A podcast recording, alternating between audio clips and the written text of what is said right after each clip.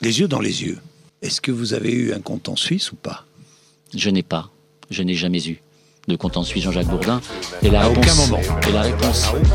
Le pognon, ça va, ça vient, il faut jamais paniquer. Radio Parleur, le son de toutes les luttes. Vous écoutez les entretiens de Radio Parleur. Au salon, des livres et l'alerte. Ah, des livres et d'alerte Des livres et d'alerte. Le salon du livre des lanceurs d'alerte. Un début de vérité, c'est le minimum qu'on doit aux victimes que je connais personnellement. Arcelor ne fait pas leur travail de recyclage de produits chimiques. Ben voilà ce que ça donne. 28 mètres cubes d'acide. Ce visage, c'est celui de Richard Hafs. Il a, avec quelques autres chirurgiens de Marseille, mis au jour l'un des plus vastes scandales sanitaires de ces dernières années en France, celui des prothèses PIP. entendu et c'est honteux Le lanceur d'alerte, c'est celui qui, qui assume aux yeux de la société de dire bah, moi je sous-signais telle personne et celui qui est permis telle révélation. Ah non, moi là aujourd'hui ça passera pas.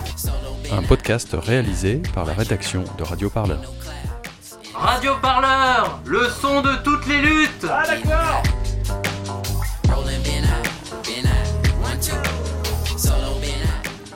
Alors déjà bonjour Camille Polony. Euh, Est-ce que vous pouvez brièvement nous rappeler qui vous êtes pour ceux qui ne vous connaîtraient pas? Oui, donc euh, je suis journaliste pour le site lesjours.fr qui est un site d'information euh, monté en 2016. Pourquoi votre présence ici aujourd'hui au, au Salon des livres et d'alerte?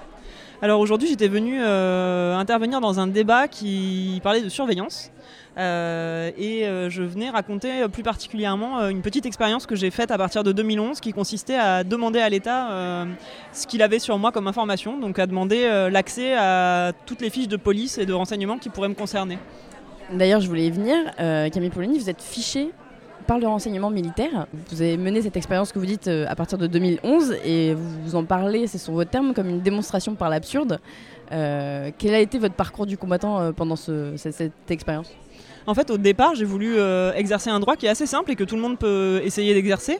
C'est euh, d'écrire à la CNIL, la Commission nationale informatique et liberté, pour demander cet accès donc à un certain nombre de fichiers qui sont euh, la liste est sur le site de la CNIL, pour voir. je voulais savoir un petit peu s'il y avait des erreurs, ce que j'allais pouvoir y trouver. C'était par curiosité et puis pour essayer éventuellement de raconter ça aussi dans des articles, puisque je travaillais déjà à l'époque sur les libertés publiques, sur la, la police et sur la justice.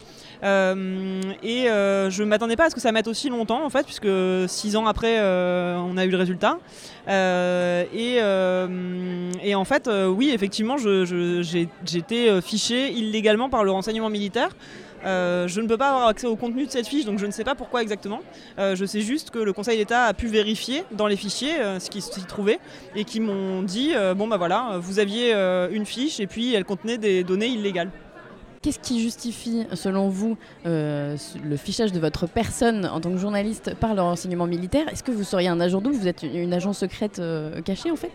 J'aimerais bien, mais, euh, mais non. Non, non, en fait, je me l'explique pas. Et sinon, par le travail que j'exerce, qui peut-être a donné lieu à ce fichage, peut-être par l'intermédiaire d'une personne que j'aurais rencontrée, qui elle-même aurait été surveillée, ou donc ça serait retrouvé dans un fichier de renseignement. Mais honnêtement, je ne le sais pas et je ne peux pas le savoir. Je n'ai pas accès à l'intérieur du fichier, je, ne sais pas pourquoi. Et, euh, et mon travail ne porte ni sur l'armée, ni sur les guerres menées par la France. Donc a priori, je n'intéresse pas ou je ne devrais pas intéresser le renseignement militaire. Est-ce que c'est parce que, euh, même si vous ne travaillez pas sur le, thème de l'armée, etc., votre thème, vos thèmes de prédilection, c'est quand même la police et la justice. Euh, Est-ce que pour vous, c'est totalement lié, ce- ce- ce- cette idée-là? Euh, non, c'est peut-être lié. euh. En fait, ce qui m'inquiète dans toute cette histoire, c'est euh, la possibilité que la protection des sources des journalistes, qui est censée être prévue par la loi, n'ait pas été respectée. C'est-à-dire que moi, qui je rencontre, à qui je parle, normalement, ça devrait rester confidentiel. Et on essaye évidemment de faire en sorte, dans la mesure du possible, que ça le soit. Je ne vois pas tellement quel autre aspect de ma vie pourrait intéresser le renseignement.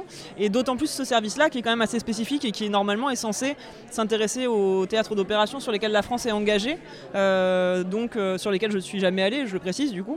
Euh, donc normalement, le renseignement militaire s'intéresse aux guerres de la France et pas aux citoyens français ni aux journalistes français. Donc c'est ça qui me semble un, peu, un, petit peu incongru dans ce résultat final qui était un fichage illégal par ce service-là.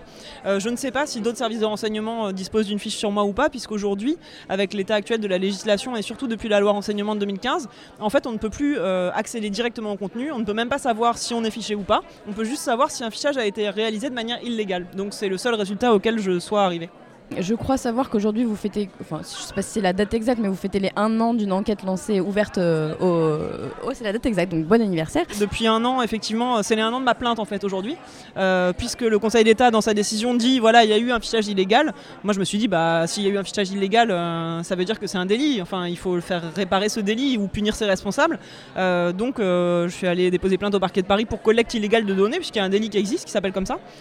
et depuis le parquet a ouvert une enquête, mais je sais pas exactement ce qu'il en est. hein. L'enquête du parquet, par nature, elle est secrète. Elle est voilà, c'est c'est entre les mains de la justice maintenant. Après, moi, depuis un an, je n'ai jamais été convoqué, par exemple, euh, par le parquet, donc je sais pas euh, comment le parquet mène son enquête. Vous n'avez pas d'informations euh, à l'heure actuelle sur cette enquête? Non, pas du tout.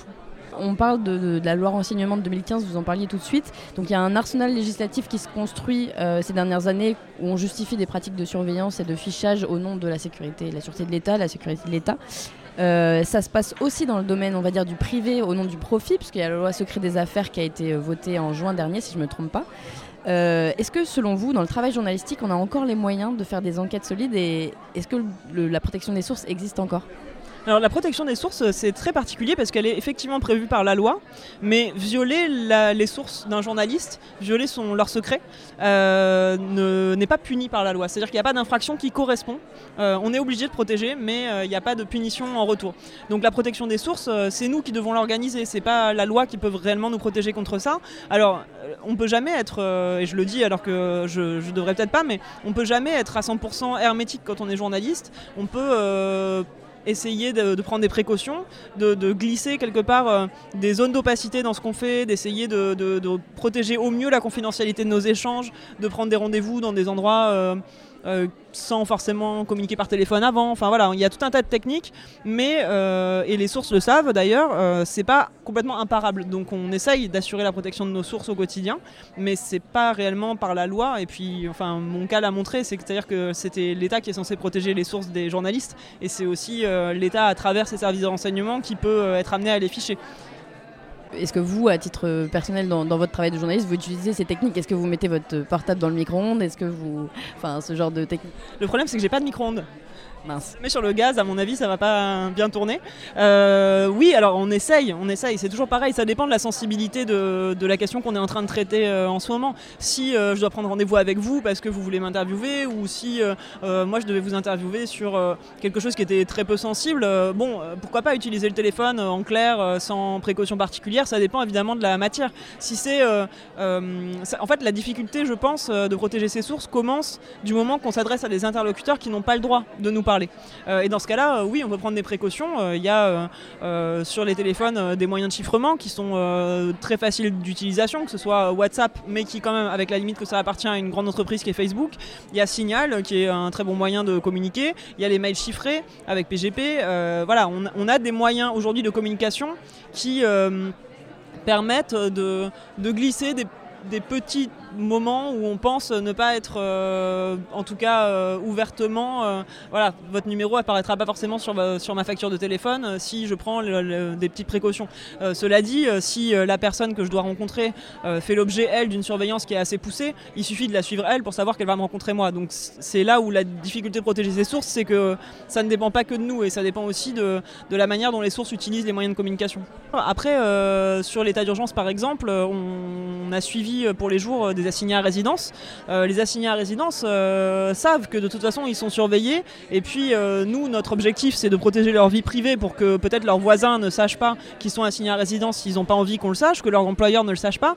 Les services de renseignement de toute façon pourront peut-être les reconnaître, mais il faut aussi être conscient de qui on se protège. Est-ce qu'on se protège euh, de l'État? Est-ce qu'on se protège de son employeur? Est-ce qu'on se protège de ses voisins? Est-ce qu'on veut protéger sa famille d'une exposition médiatique? Voilà, selon ces cas-là, en fait, les techniques à utiliser pour protéger ses sources ne seront pas forcément les mêmes.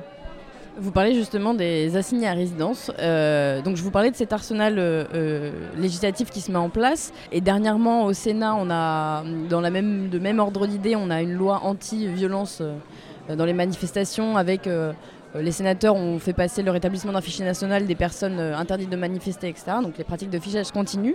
Est-ce que vous n'avez pas le sentiment qu'il y a peu de voix qui s'élèvent euh, face à cet arsenal euh, législatif? C'est quoi? Que Ça nous dépasse euh, Ou euh, on est mal informé? En fait, c'est tellement obscur et opaque que personne ne s'y intéresse? Je pense qu'il y a plusieurs facteurs conjugués. Euh, D'abord, euh, ça va trop vite.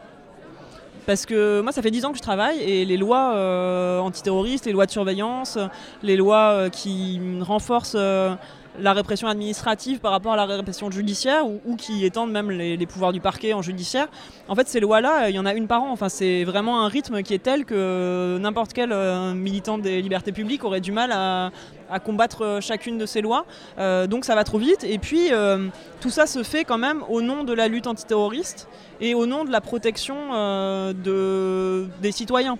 Euh, donc je pense qu'il y a une partie de la population qui pense sincèrement que c'est utile, que c'est légitime, et puis que euh, ça nous protégera des attentats.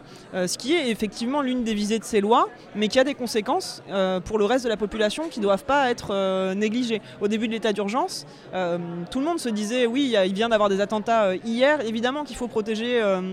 les citoyens, qu'il faut mettre en prison des terroristes, pourquoi pas C'est audible, surtout juste après les attentats. Le problème, c'est que très très vite, avec l'état d'urgence, on a vu de quelle manière étaient choisis les assignés à résidence, c'est-à-dire souvent très mal, euh, avec euh, des gens qui se retrouvaient dans des situations euh, ubuesques du jour au lendemain à devoir pointer quatre fois par jour au commissariat d'abord, puis trois, parce que finalement quand même le Conseil constitutionnel a dit non, quatre fois c'est trop.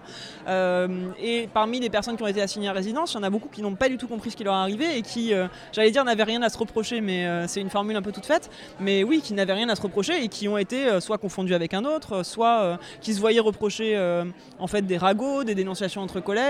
Donc, euh, au nom de cette protection des citoyens, il ne faut pas qu'on oublie euh, que ça peut aussi avoir des conséquences négatives pour euh, certains d'entre eux. C'est dû au fait notamment, j'imagine, que le- le- la- les techniques de fichage ont changé. Aujourd'hui, on ratisse très très large avec une collecte de données massive. Et donc, dans les filets, on ramasse pas mal de monde, y compris des gens qui n'étaient pas, enfin, comme, comme vous dites, des gens qui, qui se sentent irréprochables en fait. Oui, il y a une partie euh, du problème qui vient de la collecte de données. Euh, après, en soi, si ces données sont collectées mais pas utilisées, ça va pas forcément avoir de conséquences sur votre quotidien. Euh, en revanche, euh, il y a aussi une question de, ciblage, c'est-à-dire est-ce qu'aujourd'hui, euh, il suffit d'être musulman, d'avoir été dénoncé par un collègue et éventuellement d'avoir la barbe un peu trop longue pour être assigné à résidence? Et ça, c'est pas tellement une question de collecte massive, si vous voulez, c'est un autre problème. C'est le problème aussi de qui sont les cibles du renseignement aujourd'hui. À un moment donné, en 2008-2009, quand, l'affaire de Tarnac a commencé, la cible, c'était l'une des cibles du renseignement, c'était l'ultra-gauche. Euh, Aujourd'hui, je pense que dix ans après et après la relaxe des- d'inculpés de Tarnac, on peut se dire, bon, en fait, c'était quand même un peu ridicule cette période, on était un peu hystérique euh, sur l'ultra-gauche, et franchement, les gens qui se sont fait arrêter, euh, l'association de malfaiteurs, elle tient pas, bon voilà, la justice l'a reconnu, mais c'est toujours un peu, euh, on va dans un sens, euh, le, mouvement de balancier va dans un sens sur une catégorie de population, sur une menace, sur euh, une peur qui fait qu'on fait des rapports autour, que les services de renseignement deviennent plus nombreux sur un sujet et travaillent sur une catégorie de la population. Et puis des années après, parfois, on se rend compte de, l'erreur que ça a pu représenter. Je pense que dans, dans notre cas, c'est-à-dire... on est tous un peu les enfants de 2015 euh, en termes de renseignement. On verra ce que ça donne dans 10 ans, mais je pense qu'il y aura beaucoup de- d'erreurs sur lesquelles on reviendra, ou j'espère en tout cas, parce que ça peut aussi aller dans une direction qu'on ne souhaite pas. Euh, mais je pense que dans 10 ans, si on réévalue au calme euh, ce qu'on a fait en 2015, 2016, 2017, on se dira peut-être oui, en fait, on a un peu déconné. Tout à l'heure, dans la conférence euh, dans laquelle vous interveniez, euh, est venu sur la table le terme lanceur d'alerte, euh, un terme que votre camarade intervenant euh, James Dune euh, ne semblait pas trop, enfin n'aimait pas trop le pluriel des lanceurs d'alerte, comme si on en faisait un, statut. Euh, Qu'est-ce que vous, ça vous inspire ce terme-là Est-ce que vous vous, l'appropriez ou pas du tout? Alors moi, je ne m'identifie pas comme une lanceuse d'alerte. Euh, ce terme-là, je... En fait, je suis un peu partagée parce que pour moi, mais c'est peut-être euh, une question d'imaginaire, euh, pour moi, un lanceur d'alerte, c'est quelqu'un qui est à l'intérieur d'une structure, qui voit des pratiques euh, qui lui déplaisent, qui lui posent un problème éthique, moral, ou qui a des informations qui ne doivent pas être connues à l'extérieur, mais qu'il veut absolument divulguer parce qu'il pense que c'est d'intérêt public.